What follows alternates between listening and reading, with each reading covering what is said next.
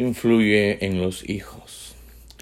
Deuteronomio 6, verso 5 al verso 7 dice así, y amarás a Jehová tu Dios de todo tu corazón, de toda tu alma y con todas tus fuerzas.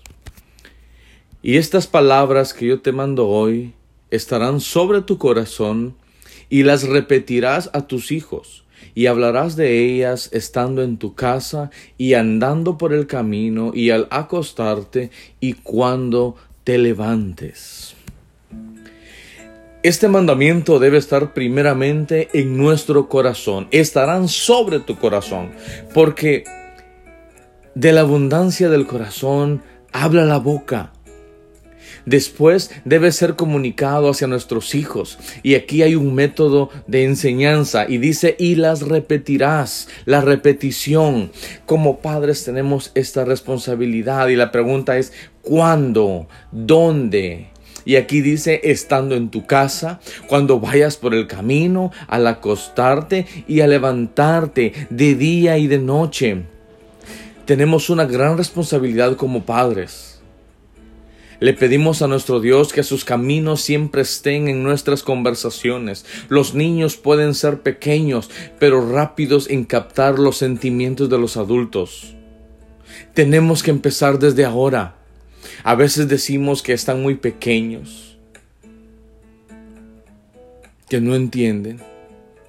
Después que están creciendo un poco y no son ni muy pequeños ni, ni muy grandes todavía. Ellos tienen que disfrutar, Después ellos tienen que decidir.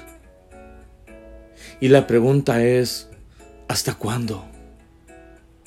Después nos lamentamos porque lo que sembramos hoy cosecharemos mañana. Y si no sembramos, tampoco vamos a cosechar. No se está preguntando que si has hecho bien o lo has hecho mal. La pregunta es, ¿qué es lo que vamos a hacer desde hoy? La palabra de Dios nos confronta día con día. Nuestros hijos se fijan con facilidad en nuestras actitudes y opiniones. Seamos padres o no lo seamos, pero influyamos en los niños que están a nuestro alrededor. Los niños necesitan ver a Jesús a través de nosotros. Y si quieres que las cosas cambien, empecemos nosotros. Que Dios te bendiga y te guarde.